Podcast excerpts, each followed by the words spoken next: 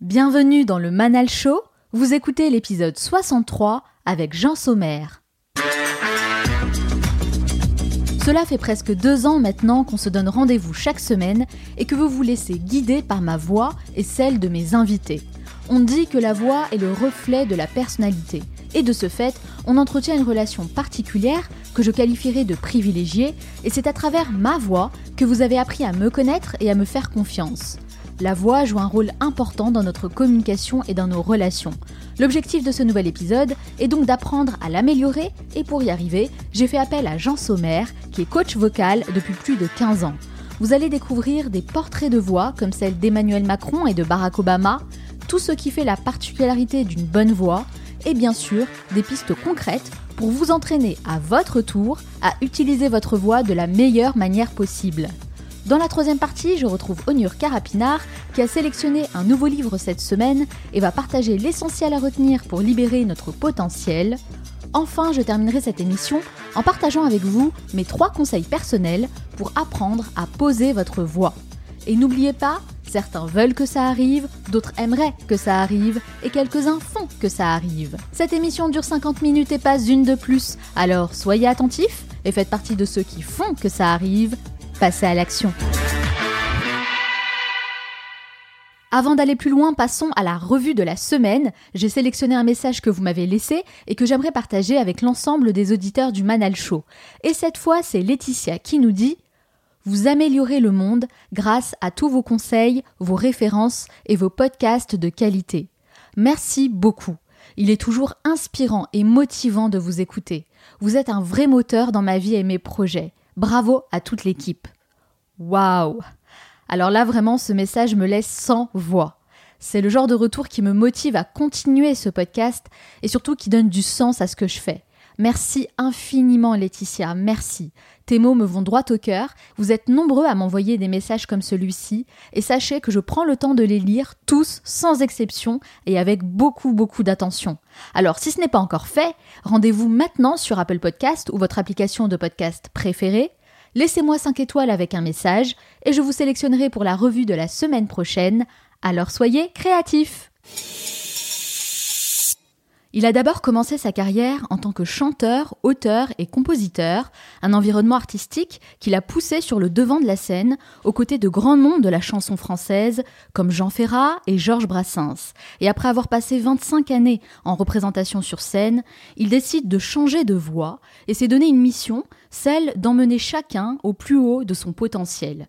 Il devient alors coach vocal et accompagne des profils très différents, en passant par des animateurs radio, des PDG de grandes entreprises ou encore des personnalités politiques. Selon lui, notre voix compte, notre parole compte, et donner de la voix à notre message est le moyen de porter nos valeurs le plus haut et le plus loin possible. Il faut parler pour être compris, et c'est avec grand plaisir que je lui donne la parole aujourd'hui. Jean Sommer, bonjour. Bonjour. Merci d'avoir accepté mon invitation. Ah, bah, c'est un plaisir. Alors Jean, pourquoi? Pourquoi vous faites ce que vous faites aujourd'hui? Qu'est-ce qui vous motive à vous lever chaque matin? Ça commence très très mal. Quoi. Ça commence très mal parce que si je savais le secret de la motivation, je pourrais le transmettre et je serais milliardaire. je plaisante. je plaisante parce que je dis souvent que le, au fond, j'ai plus que le, des talents musicaux ou artistiques, etc. J'ai reçu en cadeau de la vie la motivation, quoi. Mais aussi longtemps que je, remonte en arrière, je, me souviens avoir été passionné. J'étais passionné pour euh, euh, faire une collection de buvards quand j'avais 12 ans. J'étais passionné pour, euh, pour les timbres. Après, c'est passé à quelque chose de plus sérieux avec la musique, etc. En fait, j'ai toujours, j'ai la chance de, depuis le début de faire ce que j'aime.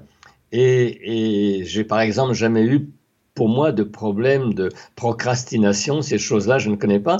Et quand je dis que je ne sais pas, c'est-à-dire que je m'interroge souvent par rapport à des gens qui euh, cherchent leur vocation, et je me dis mais comment, comment, comment transmettre bah, cette flamme, quoi Je ne sais pas. En tout cas, vous êtes très investi dans ce que vous faites. Et je sais que vous avez évolué pendant une vingtaine d'années euh, dans le monde du spectacle et de la chanson. Vous faisiez quoi exactement? Alors moi, j'étais ce qu'on appelle un auteur-compositeur-interprète. Je dis souvent que mes camarades de bac à sable euh, s'appelaient, s'appellent toujours euh, le forestier, euh, Souchon, Duteil, Higelin, Lavillier, toute cette famille d'artistes, enfin d'artistes auteurs. Et je suis issu d'un milieu où le fait de chanter n'était pas du tout, du tout comme aujourd'hui valorisant. C'était même un peu une manière d'échapper au monde du travail. Donc j'étais un peu considéré bon, par, mon père en l'occurrence, comme un parasite, etc. Comme quelqu'un de marginal? Plus que, plus que marginal, c'est-à-dire parasitaire, quelqu'un qui, ne veut pas faire, euh, qui ne veut pas travailler en gros. Hmm. Et au fond, je faisais la chanson qui était ma passion, mais avec mauvaise conscience. Et quand on, est mauvais, quand on a mauvaise conscience, et aujourd'hui, aujourd'hui on dirait quand on n'est pas euh, euh, congruent, qu'on n'est pas légitime, il y a quelque chose qui, qui, freine à l'intérieur. Vous parlez de parasite, c'est un mot assez fort. Est-ce que vous étiez en rébellion? Est-ce que vos parents avaient imaginé autre chose pour vous à ce moment-là? Oui, c'était, c'était euh, encore une fois, moi je suis d'un milieu ouvrier, mais c'était quelque chose en rupture complète. Vous savez, quand vous êtes passionné et que vous avez et que vous n'avez même pas le choix, quoi, c'est, c'est, irrépressible, quoi. Vous n'êtes pas en rébellion, vous êtes simplement dans l'aspiration de quelque chose, mais si le monde autour de vous ne veut pas, vous apparaissez comme faisant de la rébellion, mais c'est surtout le monde autour qui résiste, quoi. Parce que vous ne vous positionnez pas, j'étais pas contre quelque chose, au contraire, j'étais pour quelque chose. Il faut une certaine forme de courage quand même. Le courage, ça aurait été de ne pas faire. Quand je dis le courage, le courage, ça aurait été de faire un métier que je n'aimais pas et de me, de me fatiguer et d'être triste et d'être malheureux. Et vous trouvez ça courageux De faire un métier qu'on n'aime pas et d'être triste et malheureux? Oui, honnêtement, je trouve, alors c'est paradoxal, hein, je trouve courageux des gens qui vont tous les jours à leur travail, qui n'aiment pas, qui n'ont pas le choix, pour beaucoup, qui souvent font des heures dans les, dans les embouteillages, etc., et qui prennent sur eux. Par contre, la détermination, oui, je l'avais, la, la, patience, l'envie, le, l'entêtement, oui, oui, absolument. Et donc vous êtes passé euh, du devant de la scène aux coulisses. Pourquoi avoir fait ce choix? Disons que je suis passé, effectivement, euh, dans, dans, mes années de chanteur, je n'imaginais pas la vie autrement que sur scène et en tant que chanteur, c'est clair. Quoi. Et euh, c'était même toute ma vie. Et il est arrivé un moment où, euh, bah, avec la maturité, vers la quarantaine, on, commence à prendre du recul. Donc j'ai commencé à donner des conseils, des cours. En même temps que je continuais de chanter, bah, je, je, donnais ces, je, suis devenu directeur artistique. Et puis Radio France a entendu parler de mon travail et m'a proposé de coacher les animateurs et les journalistes à l'antenne. Et c'est là que, bon, euh, je, voilà, je, dis, je dis souvent dans les formations que je donne, c'est là que j'ai mal tourné.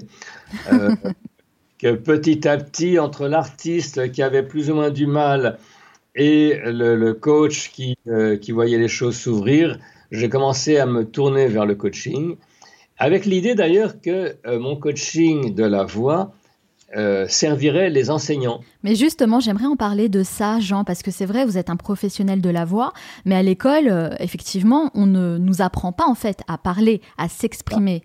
Alors que, bah, selon moi, ça devrait être évidemment enseigné dès le plus jeune âge. On parle tout le temps, hein, tout au long de notre vie, sans trop vraiment réfléchir à la manière dont on le fait. Et mis à part quelques exceptions, comme vous, comme les professionnels de la voix, bah, il est assez rare de voir des personnes euh, remettre en question leur manière de parler. Vous, vous dites que c'est une des premières choses qu'il faudrait apprendre à maîtriser, et vous parlez même d'un niveau de représentation vocale. Qu'est-ce que c'est exactement? Je dis souvent qu'au fond, on nous apprend à écrire à l'école. On nous apprend à écrire, à construire une présentation écrite avec un titre, sous-titre, etc. C'est-à-dire qu'on grandit avec une structure, mais euh, on ne le fait pas à l'oral parce que, euh, alors que l'oral, c'est également, je parle de la, de la parole en situation pour des gens qui ont à présenter quelque chose, c'est également une structure à faire valoir. Exactement. Ce que, font les Américains, ce que font, euh, ce que font les Anglo-Saxons, qui sont plus dans l'oral que nous. En France, on est une culture de l'écrit où dire, l'écrit est, est, pénalisant. on, grandit avec la faute mais alors, qu'est-ce que c'est vraiment le niveau de représentation vocale?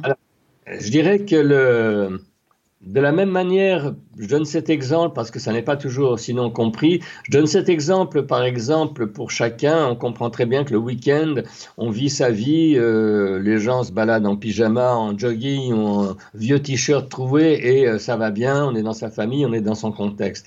Le lundi, quand les gens vont au travail, qu'est-ce qu'ils font? Bah, Ils vont se mettre euh, un costume, un chemisier, ou du moins ils vont se, ils vont se mettre propre pour donner une, image propre. Eh bien, avec la langue, avec la parole, il y a un petit peu de ça. C'est-à-dire qu'il y a une parole familière, il y a une parole qu'on a avec ses enfants, ses copains, son chien, son chat, les voisins, le bistrot, etc. Et puis, il y a une parole en situation. Où, on est censé effectivement bah, se présenter, ou rencontrer un client, ou expliquer quelque chose, ou euh, je pense à certains ingénieurs qui doivent expliquer à des, à des gens comment d'un seul coup, faire que la parole devient un outil. Et donc là, on passe à un autre niveau. Voilà, voilà. Même si moi, je pense que c'est pas une bonne chose hein, de se balader en t-shirt troué, euh, même le week-end. Hein. je pense qu'il faut être en représentation permanente, hein, que ce soit ah devant, euh, oui, oui, devant la famille, devant les amis et devant les collègues de travail. non, Ça, c'est euh, mon avis personnel. Même le dimanche. Même le dimanche, tout à fait. Même en dormant. Bah, écoutez, oui, parce que je pense qu'il faut être en représentation aussi pour soi-même. là, on va entamer un grand débat. Là. Il faut de temps en temps lâcher prise pour pouvoir effectivement euh, retrouver, euh, retrouver la posture. Oui, j'ai peut-être d'autres façons en fait de lâcher prise. Mais en tout cas, c'est intéressant de voir euh, ces niveaux de représentation. Alors ça veut dire que en termes de représentation dans la vie de tous les jours physiquement, du coup, il y a plusieurs niveaux, on l'a compris. Hein. Le week-end, on se laisse aller. Le lundi, voilà, on se remet sur notre 31 pour, euh, pour aller euh, voir les collègues de travail et sur le milieu, dans le milieu professionnel. C'est la même chose pour la voix. En fait, ce qui, ce qui s'est passé aussi, c'est que pendant des, des siècles et des millénaires, ça ne se posait pas cette question. Aujourd'hui, dans une société de la communication, où le moindre manutentionnaire doit connaître deux langues et pouvoir accueillir le client euh, proprement, cette question se pose. Quand vous avez 25 personnes pour un entretien d'embauche, c'est clair qu'à égalité de valeur ou de compétences, le recruteur va plutôt prendre quelqu'un à l'aise, clair, affirmé, euh, que quelqu'un qui regarde ses godasses, qui bafouille, etc. Mmh, même, si ça même si ça n'est pas forcément juste, parce que parmi les gens qui bafouillent, il y a des gens exceptionnels. On valorise le bon communicant, le bon orateur. Le bon communicant, ou la personne qui sait de quoi elle parle, sans être forcément un orateur. Si euh, il y a beaucoup, par exemple, si je, moi j'ai, comment dire, j'ai des partenaires euh, qui sont techniciens du, du digital, etc. Si quelqu'un m'explique quelque chose et, je ne et que je ne comprends pas, ça m'énerve, quoi. Oui. Et d'ailleurs, vous faites bien la différence entre la voix et la prise de parole. Quelles sont les particularités de chacune? Alors, je dirais que la voix, la voix euh, est notre bruit animal. La voix touche à l'intime, la voix touche à l'émotionnel. Au fond, quand on est au téléphone, ou pour vous qui faites des podcasts, la voix est comme un corps. Quand on rencontre les gens visuellement, on a une impression, on a une première impression euh, physiquement. Quand on ne fait que écouter, comme à la radio, comme les podcasts, eh bien c'est la voix qui fait corps hmm. et qui fait que même sans s'en rendre compte, bien sûr, on est plus ou moins attiré, on a plus ou moins envie. Euh, les, comment dire, les mêmes, je dirais les mêmes phrases que vous allez dire vous, dites par dix personnes différentes, ne vont pas avoir le même impact hmm. selon telle ou telle personne. Il n'y a pas le même écho même écho, même d'ailleurs selon que c'est un homme, selon que c'est une femme, selon que... Euh, bref, donc notre voix est, est, déjà un vecteur émotionnel, indépendamment, à part ça, des mots, de l'utilisation des mots. Et pour vous, quelle est la définition d'une bonne voix? Bah, C'est une voix en cohérence avec la personne. C'est une voix qui euh, fait euh, dans, comment dire, dans, le, dans les trois secondes où on l'entend, qui donne la, la température, la vibration de la personne.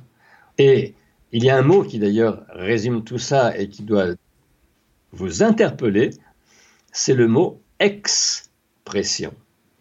Expression. Gérer la pression, sortir la pression. Et la voix, c'est ça. Ouais. ce n'est qu'une affaire de pression. Pourtant, vous accompagnez euh, des chefs d'entreprise, des conférenciers euh, TEDx et des hommes politiques. Euh, Qu'est-ce que qu'est-ce qu'ils viennent chercher chez vous? Quelle est la problématique commune qui revient le plus souvent? Alors, je dirais qu'il y a deux types de problématiques. Il y a des gens qui veulent régler un problème parce que justement, ils parlent trop vite ou on ne les entend pas. Il y a des femmes qui me disent, mais moi, dans, dans un contexte masculin, je suis obligé de pousser la voix et je la vois qui parle.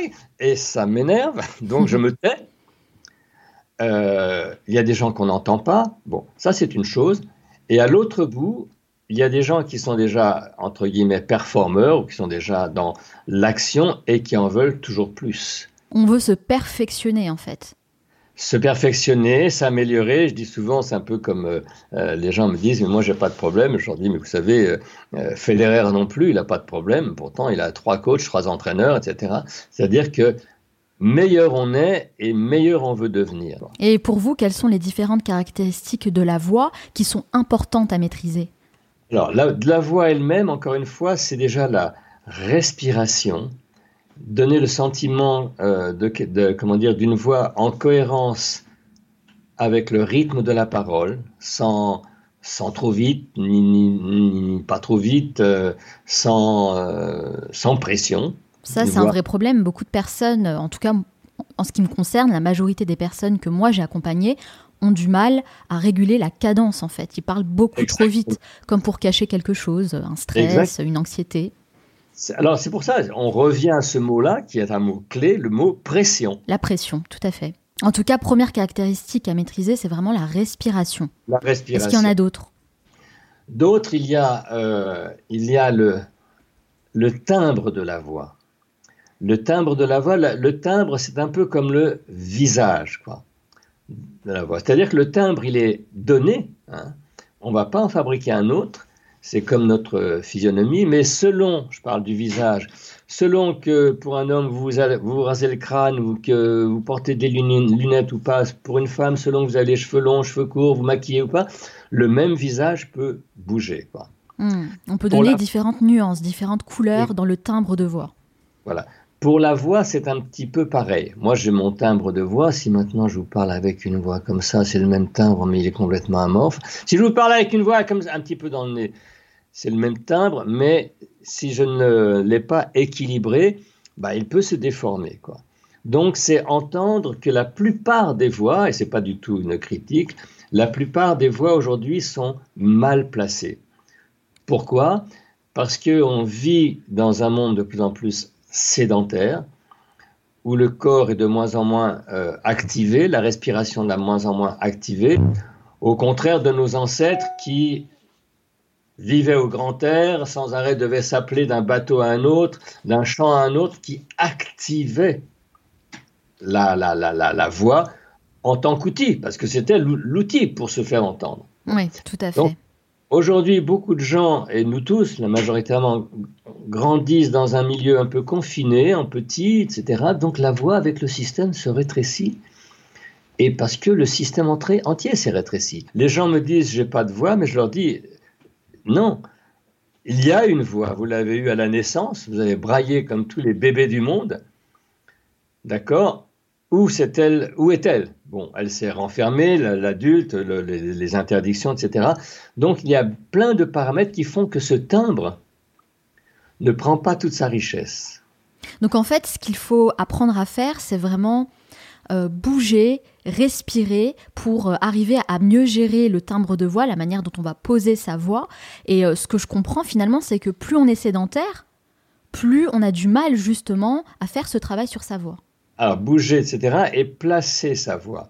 Beaucoup de gens, si vous voulez, beaucoup, enfin souvent par exemple chez les, les, les jeunes, d'ailleurs journalistes ou autres, on me donne en exemple, ah ouais, j'aimerais bien parler comme, euh, comme Obama, j'aimerais bien parler comme Oprah Winfrey, etc. Eh bien écoutez, Jean, vous savez quoi? Vous me tendez la perche, parce que c'est vrai, les hommes politiques maîtrisent bien ces caractéristiques et on est tous d'accord hein, pour dire que Barack Obama est un excellent orateur. Selon vous, que révèle la voix de Barack Obama? La voix de Barack Obama révèle quelqu'un de très posé, qui accorde son souffle et son débit, d'une part.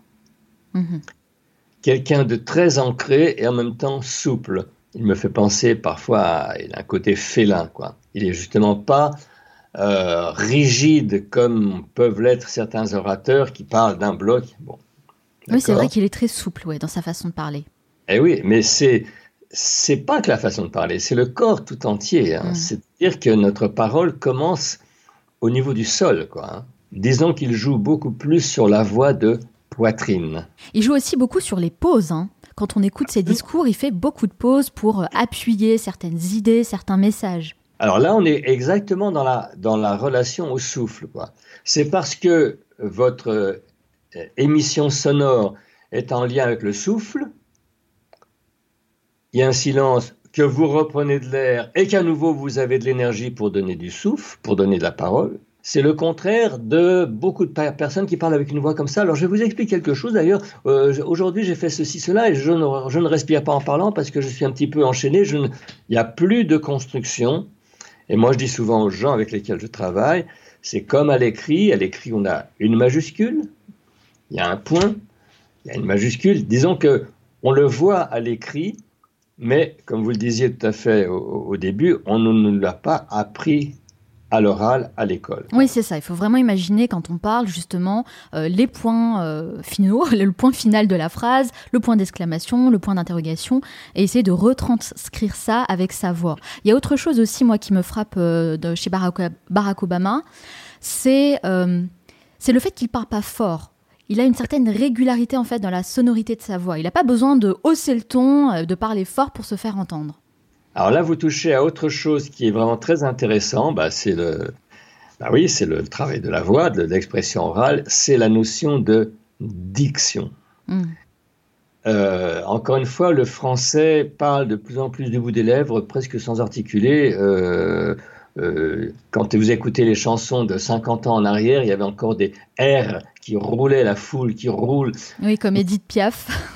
voilà, exactement. Il n'y a même plus ça en français, alors qu'on l'a euh, toujours en espagnol, on l'a en arabe, en russe, même en italien, c'est-à-dire que d'autres voix ont gardé de l'amplitude. Nous, on parle, comme disent les gens du Sud, on parle pointu, et au fond, on parle comme dans un entonnoir.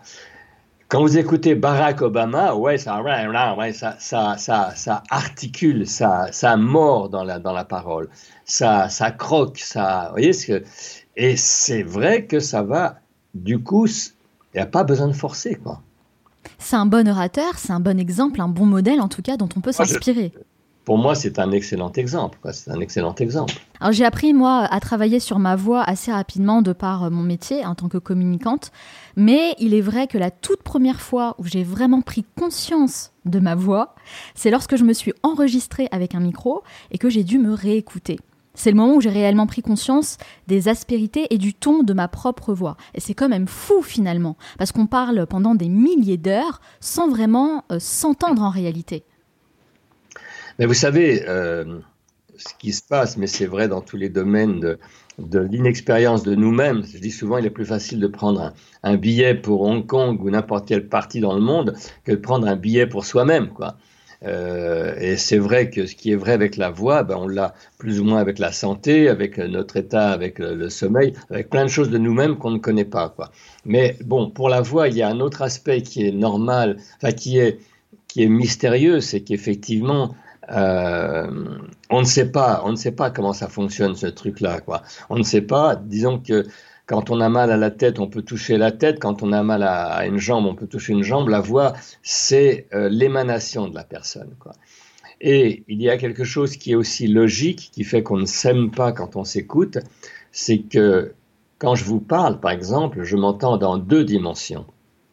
Je m'entends dans comme vous m'entendez par les oreilles, ce qu'on appelle l'écoute aérienne, mais je m'entends également à l'intérieur à travers ce qu'on appelle la résonance osseuse, quoi. Mhm. C'est-à-dire que je, je, vibre. Bon. Et si je m'enregistre, je n'ai plus cette vibration intérieure. Donc je m'entends comme un étranger. Les autres vont me dire c'est ta voix parce qu'ils sont habitués à m'entendre comme ça. Mais moi, m'écoutant de l'extérieur, j'ai l'impression d'être d'écouter un étranger. Et c'est pour ça, c'est la raison pour laquelle certaines personnes n'aiment pas leur voix en la réécoutant? D'accord. Mais moi, je pense justement qu'on devrait tous s'enregistrer au moins une fois et se réécouter. Alors oui, c'est vrai, c'est un exercice assez difficile, hein, mais vraiment, je trouve que c'est un exercice utile. Est-ce que vous validez, vous, cette idée? Mais bien sûr, non mais bien sûr. Mais vous savez, je, reviens toujours, toujours au même truc, quoi. C'est-à-dire que je dis, je dis aux gens parce que c'est, euh, encore une fois, ces questions ne se posaient pas il y a 5, 6, 10 ans, quoi. Mais je dis aux gens tous les matins, vous vous regardez dans le miroir. Vous vous connaissez pourtant. Vous vous regardez tous les matins et plusieurs fois même dans la journée. Et pourtant, on ne s'écoute pas, on ne s'entend pas tous les jours. Votre expression orale, est-ce qu'il y a un miroir? Vous parlez tous les jours à des gens, des, bon, euh, est-ce que vous, vous avez le miroir de ce que vous donnez? Vous avez le miroir de votre tête, de votre apparence, des vêtements que vous avez mis, etc. Est-ce que vous avez le miroir de la façon dont les gens vous ressentent?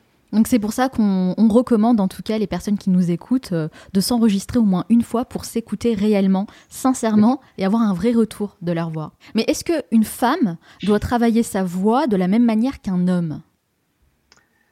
Euh, Très bonne question. Alors là, oui, toute proportion gardée, oui, puisque moi je fais travailler indifféremment les hommes et les femmes. Alors on est d'accord, on est dans la voix parlée, hein. on n'est pas dans le chant. Oui, bien sûr. Dans le chant, c'est On ne veut pas tous devenir Maria Carré. Par exemple.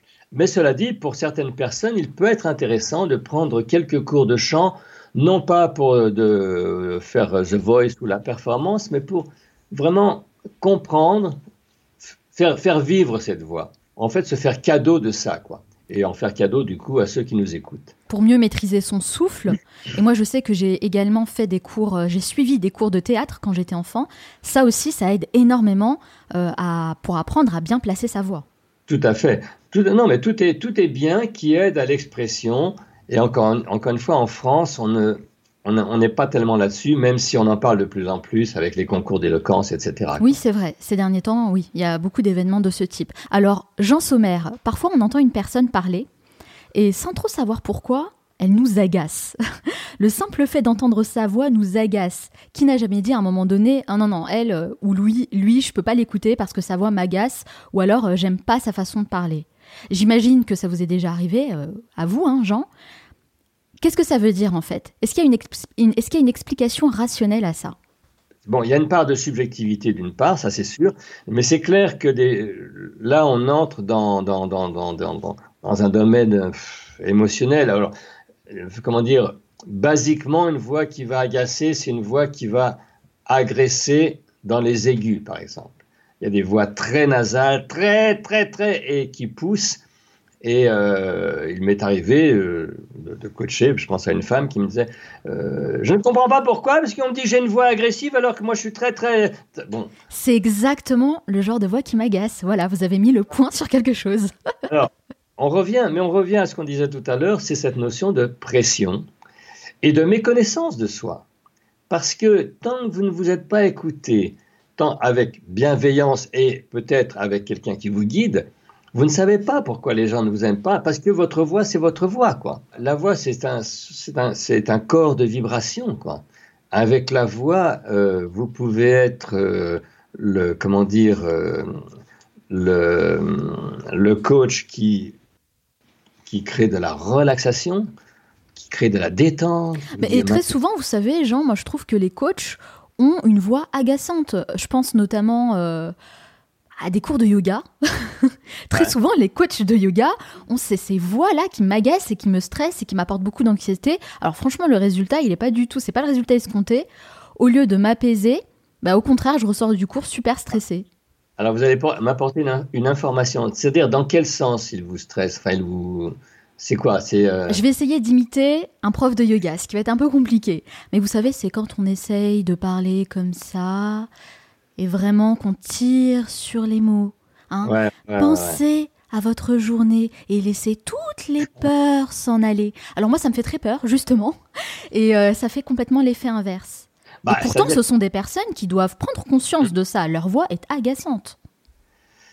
Là, là, on entre dans quelque chose de beaucoup plus, beaucoup plus, encore une fois, subjectif, euh, relatif. Euh, est-ce que si vous en parlez avec les autres personnes qui participent à ce cours, est-ce qu'elles ressentent la même chose ou hmm. pas? Il mhm. euh, faudrait poser la question. Ou est-ce que c'est vous qui êtes euh, agacé par ce type, de pause manière de poser. Oui, euh, tout dépend peut-être aussi de la personnalité des gens.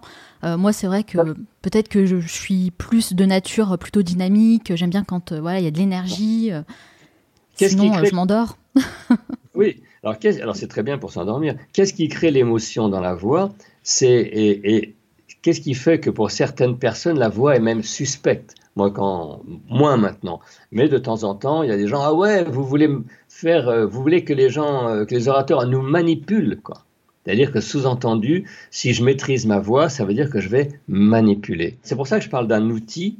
C'est un outil qui peut être très très très très doux et apaisant. Ça peut être un outil de mort quand on, écoute des, discours comme ceux de Hitler ou des gens comme ça, qui sont au contraire des discours euh, d'excitation. De, c'est clair qu'avec des voix, il y a des gens qui ont emmené des gens à l'abattoir d'autres au contraire qui apaisent. Bon. Donc en fait, il faut définir d'abord l'objectif. Qu'est-ce qu'on veut euh, faire à la base? Quel résultat on souhaite obtenir? Je dirais, que c'est connaître son outil. Et effectivement, bah, qu'est-ce que je vais en faire? Exactement. C'est un outil, quoi.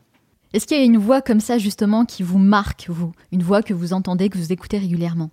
Et que vous aimez?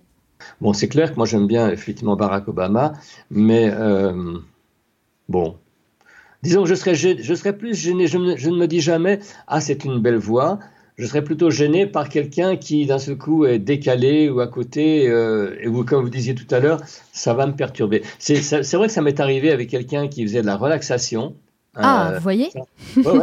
Sur un CD. Maintenant, vous allez vous détendre. Vous allez... Alors voilà, aujourd'hui maintenant, nous allons aborder une, un aspect très important de la voix. Hein. Exactement ça. ça, me, ça, me, hérisse, quoi. Oui, c'est clair. Euh, vous parlez aussi de voix qui part un peu en vrille et qui est un peu gênante. Euh, moi, là, comme ça, je pense à Emmanuel Macron. Quand euh, il a crié, hurlé, c'est notre projet. Enfin, c'était super gênant ce moment-là, quand même. Je dirais que, bah, il y a, y, a, y a, comment dire, la théorie et les débordements. Là, c'est un débordement, clairement. C'est un débordement. On est d'accord. Dans le portrait que j'ai fait de lui, je disais, c'est comme si quelque chose le débordait, comme un alien qui sort de lui, et, euh, et, la, et la, structure n'est pas prête. Quoi. Donc Exactement. ça pas. Mais je dirais qu'à la limite, c'est humain. Et puis, c'est bien. Moi, je, je, trouve ça touchant. Quoi. en tout cas, ça... fait parler de lui. On peut dire que Emmanuel Macron manque un peu de charisme dans sa voix, non? D'ailleurs, euh, il se fait coacher, il s'en cache pas. Oui, absolument, absolument. Je dirais qu'il est un peu issu, pas un peu, enfin, il est issu de l'école française, comme Hollande, comme un certain nombre de gens, qui parlent avec une voix comme ça, un petit peu gentille. C'est les écoles, c'est l'ENA, etc. Donc, on ne l'aura pas, comment dire, on n'aura pas forcément appris à, poser la voix. C'est plus des institutionnels, euh, euh, des spécialistes que des orateurs au départ. Hollande, c'était pour moi catastrophe, quoi. C'est-à-dire, non, non, non. Et. Donc, du coup, c'est un bon cas d'école. Alors, c'est vrai, c'est vrai que Hollande est un bon cas d'école. Quand vous me demandez quelle voix euh, me paraît à vraiment gênante. À côté de la plaque. c'est vraiment. Et c'est drôle parce que euh, ça, ça, fait presque l'unanimité. Et je pense que ça a participé aussi au désamour qu'il y a eu envers lui. C'est-à-dire que bon, il y a pas mal de choses qui... Vous parlez du désamour qu'a subi euh, François Hollande et euh, à quel point la voix peut jouer justement un rôle là-dedans. Donc finalement, en travaillant sur sa voix, on peut changer le regard des autres sur soi-même. Bah, ça fait partie de ça fait partie de la communication. Hein. Il y a dans la communication, il y a bien sûr euh, l'image physique, il y a le non verbal, il y a le verbal et il y a aussi euh, la voix qui est une vibration de la personne. Pourquoi on parle d'Obama euh, Bon, effectivement, il a un parcours, mais c'est une image, c'est l'image d'un bonhomme et c'est également une, une certaine vibration. Il y a beaucoup de gens qui parlent très très bien. On pourrait même prendre Donald Trump, qui est pas du tout ma tasse de thé. Euh, c'est un, c'est un battleur hors pair aussi. Ah mais je trouve que Donald Trump est extrêmement brillant là-dedans, euh, qu'on aime ou pas le personnage. Je veux dire, euh, là, si on parle uniquement de sa manière de parler, de l'orateur, euh, et pas de l'homme politique derrière, là vraiment, pareil, je pense que c'est quelqu'un qui s'est fait coacher dans sa vie, ou en tout cas, il est vraiment très à l'aise avec ça. C'est l'école américaine, hein, euh, c'est cette euh, culture qu'ils ont dès le départ de, de, de, s'auto-défier, puis de, de s'applaudir, de s'encourager. Hmm. Ils ont joué à ça toute l'enfance, quoi. Mais c'est bien, je trouve, justement, de s'encourager, de s'applaudir pour s'améliorer, pour évoluer, pour euh, devenir meilleur. Alors que, bah, ici en France, j'ai l'impression que, dès que déjà, dès qu'on commence à parler de la voix et qu'on essaye de faire un travail là-dessus, bah, on peut avoir certaines moqueries, vous voyez? Ça peut paraître un peu gênant. Moi, je parle de la voix toujours associée à l'expression de la personne et à la personne. La voix en tant que telle, euh, bon, bien sûr, c'est l'outil de la communication, mais je le relie toujours, toujours, toujours à la personne tout entière, à sa cohérence. Euh, c'est pas la voix toute seule. Encore une fois, la voix, c'est un système respiratoire, c'est une culture. J'ai des gens, par exemple, euh, je pense à une jeune femme que là, j'ai donné un, séminaire ce week-end, à une jeune femme qui venait de banlieue, qui avait un superbe visage, une superbe voix potentiellement, mais qu'on n'entendait presque pas parce que elle était entre guillemets comme complexée par le fait de mal dire. Elle avait peur de justement d'avoir le, le, le, le, parler 9-3 quoi. Donc au fond, inconsciemment, à chaque fois qu'elle allait ouvrir la bouche, c'était comme se trahir, dire je viens du 9-3. Mhm. Oui, je comprends totalement. il, y a, des parasitages qui ne sont pas que physiques. Oui, il y a l'histoire euh, qu'on a, euh, le passé, le background en fait que chaque personne porte avec soi. Alors pour finir, est-ce que vous avez trois conseils à nous donner que l'on peut tous appliquer chacun à notre niveau pour améliorer sa voix et devenir plus charismatique? Déjà, pour certaines personnes, mais ça ne peut pas faire de mal, faire des respirations profonde, moins une fois par jour, faire une respiration qui qu'on suit et qui descend comme jusque dans le ventre, au fond. D'accord. C'est quelque chose qu'on peut faire en étant allongé au sol, d'ailleurs, prendre conscience de sa respiration basse. D'accord? Deuxièmement, euh, soigner ses bâillements, c'est-à-dire bailler, mais bailler grand, bailler large et euh, accompagner son bâillement. Intéressant. ouais, parce que justement, en baillant, vous ouvrez largement. Alors, il y a des exercices par rapport à ça, mais en ouvrant, en baillant, vous ouvrez et vous ouvrez l'arrière-gorge et vous ouvrez ce qu'on appelle le bol vocal, c'est-à-dire la place des sons, ce que font justement très bien les Américains qui sont ah ouais, ça, d'accord. Et troisièmement, pour beaucoup de personnes, faire un petit travail avec un crayon, peut-être pour des gens qui ont besoin, pour vous euh, en radio, c'est quelque chose de connu faire un travail avec un crayon entre les dents. Et comme vous voyez ou entendez, ça m'oblige à articuler, à ouvrir la bouche.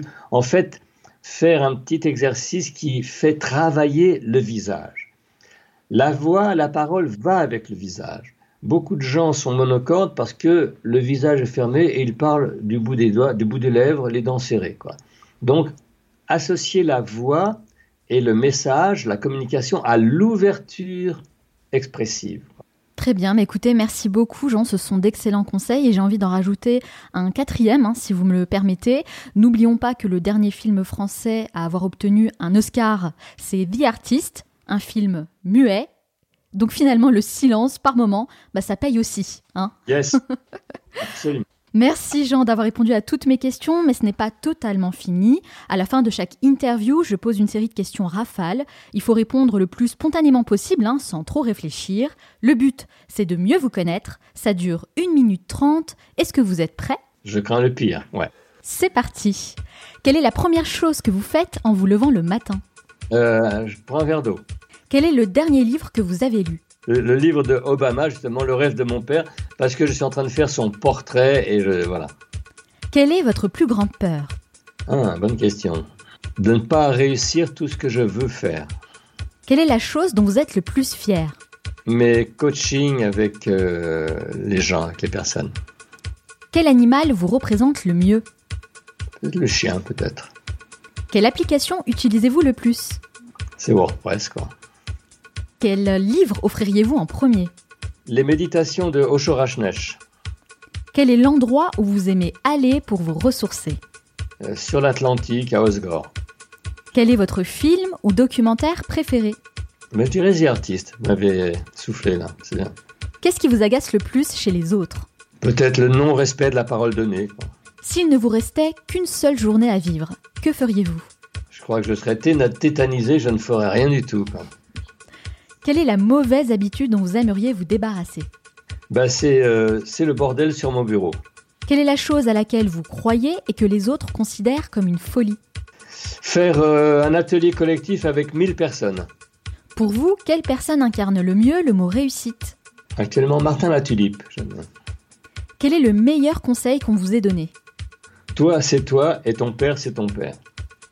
Quel est votre plus grand regret De ne pas avoir été à l'école de la musique. Si vous pouviez inviter la personne que vous voulez à votre table pour un déjeuner, n'importe qui, hein, sans limite, qui choisiriez-vous? Pour les Barack. Barack Obama, allez. Pourquoi pas? Selon vos proches, quelle est votre plus grande qualité? La bienveillance et euh, l'implication. La bienveillance, je pense. Et selon vous, quel est votre plus grand défaut? Un peu de lenteur, quoi. Quelle est la dernière chose que vous faites avant de dormir? Souvent, c'est pas bien, je regarde mes mails. En tout cas, merci beaucoup Jean pour cet entretien, c'était vraiment très intéressant, passionnant. Et pour les personnes qui souhaitent rester en contact avec vous, où peut-on vous retrouver? Alors on peut me retrouver sur mon site jean-sommaire.fr. Très bien. Où on peut entrer en contact avec moi. Euh, et où je donne également des où je donne indication de formation en live que je donne également une fois par mois sur Paris. Et on peut évidemment aussi s'abonner à votre newsletter. Moi, c'est quelque chose que j'ai fait et je reçois très régulièrement des conseils dans ma boîte mail. Et bien sûr, allez checker les vidéos de Jean Sommer sur la chaîne YouTube. Moi, je partage toutes les références hein, sur notre site, lemanalshow.com. Merci encore, Jean Sommer. Je vous souhaite beaucoup de succès dans tous vos futurs projets. Eh bien, longue vie au Manal Show. Salut Onur. Salut Manal. Comment ça va aujourd'hui? Bah écoute très bien et toi? Bah écoute très bien, ravi de te retrouver pour un nouveau résumé. De quel livre vas-tu nous parler? Alors pour cette semaine, Manal, je vais parler euh, du livre La magie du rangement de Marie Kondo. Donc je vais présenter trois leçons du, que j'ai retenues du livre. Et Marie Kondo, en fait, est une essayiste japonaise très très très connue qui est consultante, est une véritable personnalité médiatique qui est surtout spécialisée dans le rangement et le développement personnel. Et l'intention de son livre est de nous guider tout au long du processus dit de désencombrement, d'organisation et de stockage de vos biens afin de faire de votre maison un havre de paix et de clarté. Oui, avec la fameuse méthode Con-Marie. Et pour info, hein, Marie Kondo a sa propre série de documentaire sur Netflix. Je ne sais pas si tu l'as regardé. Non. Mais en tout cas, j'ai entendu. C'est vrai, tu n'as pas Netflix. Alors moi, j'ai quand même, euh, par curiosité, regardé euh, un ou deux épisodes. Mais euh, il semblerait que la majorité des gens sont d'accord pour dire que le livre est bien meilleur que la série elle-même. Donc, j'ai hâte de découvrir ce que tu as à nous dire et on commence par la première leçon. Et la première leçon est de faire le tri par catégorie d'articles et non par emplacement. On a tous fait l'erreur de chercher à ranger par emplacement parce que ça semble pratique au premier abord. Mais cela se révèle sans fin à la longue et la meilleure manière est de trier vos affaires par catégorie. Kundo nous recommande de commencer d'abord par les vêtements, les livres, les documents et autres articles divers. Et la plupart d'entre nous ont un objectif utilitaire et ne contiennent pas autant de souvenirs complexes que vos articles qui détiennent, eux, une valeur sentimentale. Réservez ainsi le tri de vos objets à valeur sentimentale pour la fin, c'est-à-dire tout article qui peut se rapporter à des souvenirs comme des photos ou un cadeau. L'idée ici est de conserver uniquement les articles qui apportent de la joie, des souvenirs durables que vous pourrez revivre encore et encore. Et tout ce, que tout ce qui ne vous évoque pas ou plus grand chose est à jeter pour désencombrer votre esprit. Ah, c'est clair. J'en ai moi-même fait l'expérience. Hein. Désencombrer son intérieur contribue largement à se désencombrer l'esprit. Et euh, c'est pas pour rien si je préfère toujours travailler, tu vois, dans des endroits euh, plutôt clairs, plutôt calmes et épurés. C'est euh, finalement une philosophie de vie à laquelle j'adhère à 100%. Et également, et la deuxième leçon est d'être intraitable sur le désencombrement afin de n'avoir à le faire qu'une seule fois. Car si la plupart des gens ne se lancent pas dans le désencombrement, c'est parce qu'ils pensent que bah, c'est un travail sans fin. Et pourtant, Marie Kondo nous dit qu'il suffit de ranger qu'une seule fois, et si on le fait bien, hein, bien sûr, pour que cela ait un impact durable sur votre vie. Et durant le désencombrement, eh bien, vous pourriez décider de consommer moins, mais mieux pour garder votre espace propre et pour simplifier les futurs nettoyages. Et moi, en 2016, quand j'ai découvert cette méthode, eh bien, j'ai donné plus de 70% de mes vêtements, j'ai vendu plus de 80% de mes livres, j'ai jeté beaucoup de documents comme mes cahiers et anciens cours du collège jusqu'à l'université, et je me suis senti tellement libéré que j'ai pris du goût au minimalisme en veillant à ne garder que l'essentiel et ce que j'aime. Ah, c'est bien, 70% de vêtements, 80% de livres. Bah, écoute, Onur, félicitations, c'est génial. Alors moi, j'ai encore un peu de mal à me séparer de mes livres, hein, donc j'ai un peu de chemin à faire là-dessus. Mais en effet, je donne beaucoup de vêtements et j'ai une technique pour ça. Je pars du principe que si je n'ai pas porté un article durant six mois d'affilée, alors il est temps de s'en débarrasser. T'en penses quoi? Bah, C'est une bonne technique. c'est la suite. ouais. Mais t'es d'accord avec moi pour dire qu'il y a certains objets qu'on a du mal en fait à donner ou à vendre. Du coup, bah on sait pas trop quoi en faire. Bah exactement, c'est le but de la troisième leçon, c'est de se poser des questions simples pour faciliter le rangement. Et donc pendant votre tri, bah, il se peut que vous tombiez, comme tu l'as dit tout à l'heure, sur des objets inclassables, ceux que vous ne voulez pas jeter, même s'ils ne sont associés à aucune joie. Et bien à ce moment-là, Kundo nous invite à nous poser des questions simples pour évaluer l'article en fonction de son utilité et de la relation que vous entretenez avec. Et cela commence par des questions comme quel est le but de cet objet? A-t-il déjà rempli sa mission? Pourquoi ai-je eu cette chose? Depuis quand? Comment a-t-il atterri dans ma maison? Et quelle importance avait-il pour moi à l'époque? Par exemple, un livre que vous avez à peine lu n'a probablement pas encore atteint son objectif, mais s'il est sur votre étagère depuis un an ou six mois pour les critères manal, il y a de fortes chances qu'il soit mieux entre les mains de quelqu'un d'autre. Ouais, c'est vrai. Voilà. Donc, euh, si euh, vous l'avez euh, rangé pendant une longue période, eh ben, il est moins important que vous ne le pensez. Donc, le stockage n'est évidemment pas une solution. Donnez-le, quoi. Mais pour certains objets, un raisonnement rationnel ne l'emportera pas sur vos émotions. Donc, lorsque vous constatez que vous êtes émotionnellement attaché à un objet, ben, commencez par examiner en quoi il contribue à votre bonheur. Donc, deux questions simples. Est-ce que cette chose me rend heureux? Est-ce que je le vois ou le tiens régulièrement Si vous ressentez de la joie, de l'inspiration, ben gardez-le. Et si ce n'est pas le cas, eh bien vous pouvez vous en séparer avec gratitude en le jetant ou en faisant un don. Ainsi, chaque chose que vous aurez décidé de garder aura fait l'objet d'un minimum de réflexion et de cette manière, eh bien le rangement cesse d'être un processus un peu froid et calculé, mais devient tout d'un coup un petit exercice d'introspection qui renforce votre propre conscience.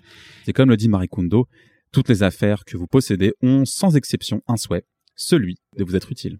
Et c'est bien dit. Et moi, je pense qu'on devrait tous remettre en question notre façon de consommer et se rapprocher un peu plus de la philosophie de Marie Kondo, tu sais, pour avoir euh, finalement un regard sur la possession, un autre regard sur la possession matérielle en tant que telle.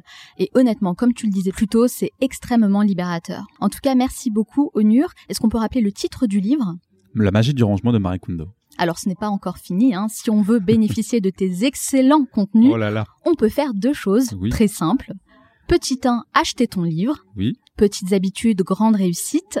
51 pratiques pour devenir la meilleure version de soi-même. C'est 51 bien ça. pratiques in- inspirantes. Inspirante pour devenir la meilleure version de soi-même. Et bien sûr, petit 2, s'inscrire gratuitement à ta newsletter qui s'appelle la Minute Essentielle. Tout à fait. Et bien sûr, moi, je mets tous les liens dans l'article qui accompagne ce podcast. Mm. Merci encore, Onur. Et merci Manal. Et je te dis à très vite. À très vite. Nous arrivons à la fin de cette émission, mais avant de vous quitter, j'aimerais partager mes trois conseils personnels pour améliorer sa voix. Conseil numéro 1, écoutez-vous. Combien d'entre vous ont vraiment pris le temps de s'écouter? Pour moi, c'est la seule manière de prendre véritablement conscience de sa voix. C'est comme un chanteur qui a besoin d'avoir un retour pour savoir s'il chante juste, s'il a une bonne tonalité, etc. etc. Eh bien c'est pareil pour vous, on a tous besoin d'avoir un feedback. Pour faire cet exercice, je vous recommande de vous enregistrer à l'aide du dictaphone que vous avez tous hein, dans votre smartphone, en lisant une page d'un livre par exemple. Mais si vous avez la possibilité d'utiliser du matériel professionnel, eh bien c'est encore mieux. En faisant cet exercice, vous allez prendre conscience de votre voix. Vous allez vous rendre compte de la tonalité de votre voix, de votre débit de parole et de toutes les caractéristiques dont nous avons parlé avec mon invité Jean Sommer. Faites cet exercice et répétez-le plusieurs fois tout au long de la semaine, en apportant des ajustements nécessaires, et c'est tout naturellement que vous allez vous améliorer. Conseil numéro 2, trouvez un équilibre entre souffle et parole. Écouter quelqu'un qui a l'air essoufflé, c'est désagréable. Pour maîtriser davantage le débit de parole, je vous conseille de parler lentement, en articulant les mots, et de faire des pauses le plus souvent possible pour reprendre votre souffle. C'est ça un équilibre entre souffle et parole. En parlant trop vite, eh bien vous risquez de témoigner d'un manque de confiance en vous, de véhiculer votre stress et de rendre difficile la compréhension de votre message. Donc prenez l'habitude de parler plus lentement et de couper vos phrases par une respiration. Et enfin, conseil numéro 3, adoptez la bonne posture. Alors ça vraiment ça change tout. La manière dont vous allez vous tenir va considérablement impacter votre voix. Pour vous donner un exemple, il m'arrive très souvent de me mettre debout pour enregistrer les contenus de ce podcast, mis à part l'interview bien sûr, où là je suis assise avec mon invité. Mais j'ai remarqué qu'en étant debout, eh bien ça m'aide à poser ma voix avec un rythme plus soutenu et plus dynamique. J'arrive à avoir une respiration abdominale, donc une respiration qui vient du ventre. Et d'ailleurs, vous remarquerez que les chanteurs qui sont en studio d'enregistrement, eux aussi sont debout avec un micro qui vient vers le haut. C'est ce qui leur permet d'agrandir leur cage thoracique. Vous avez sûrement déjà entendu l'expression on chante avec ses tripes. Eh bien, ça vient de là. Tout se passe dans la respiration abdominale.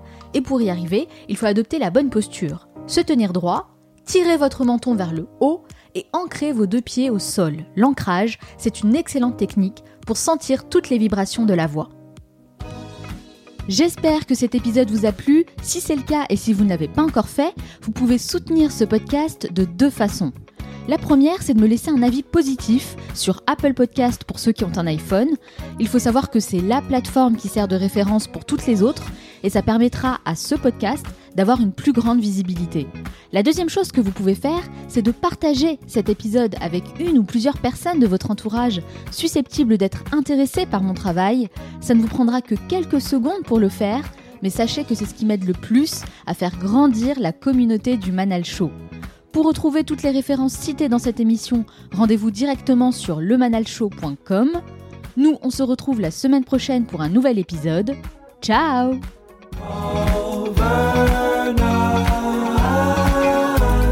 The minute I was thinking.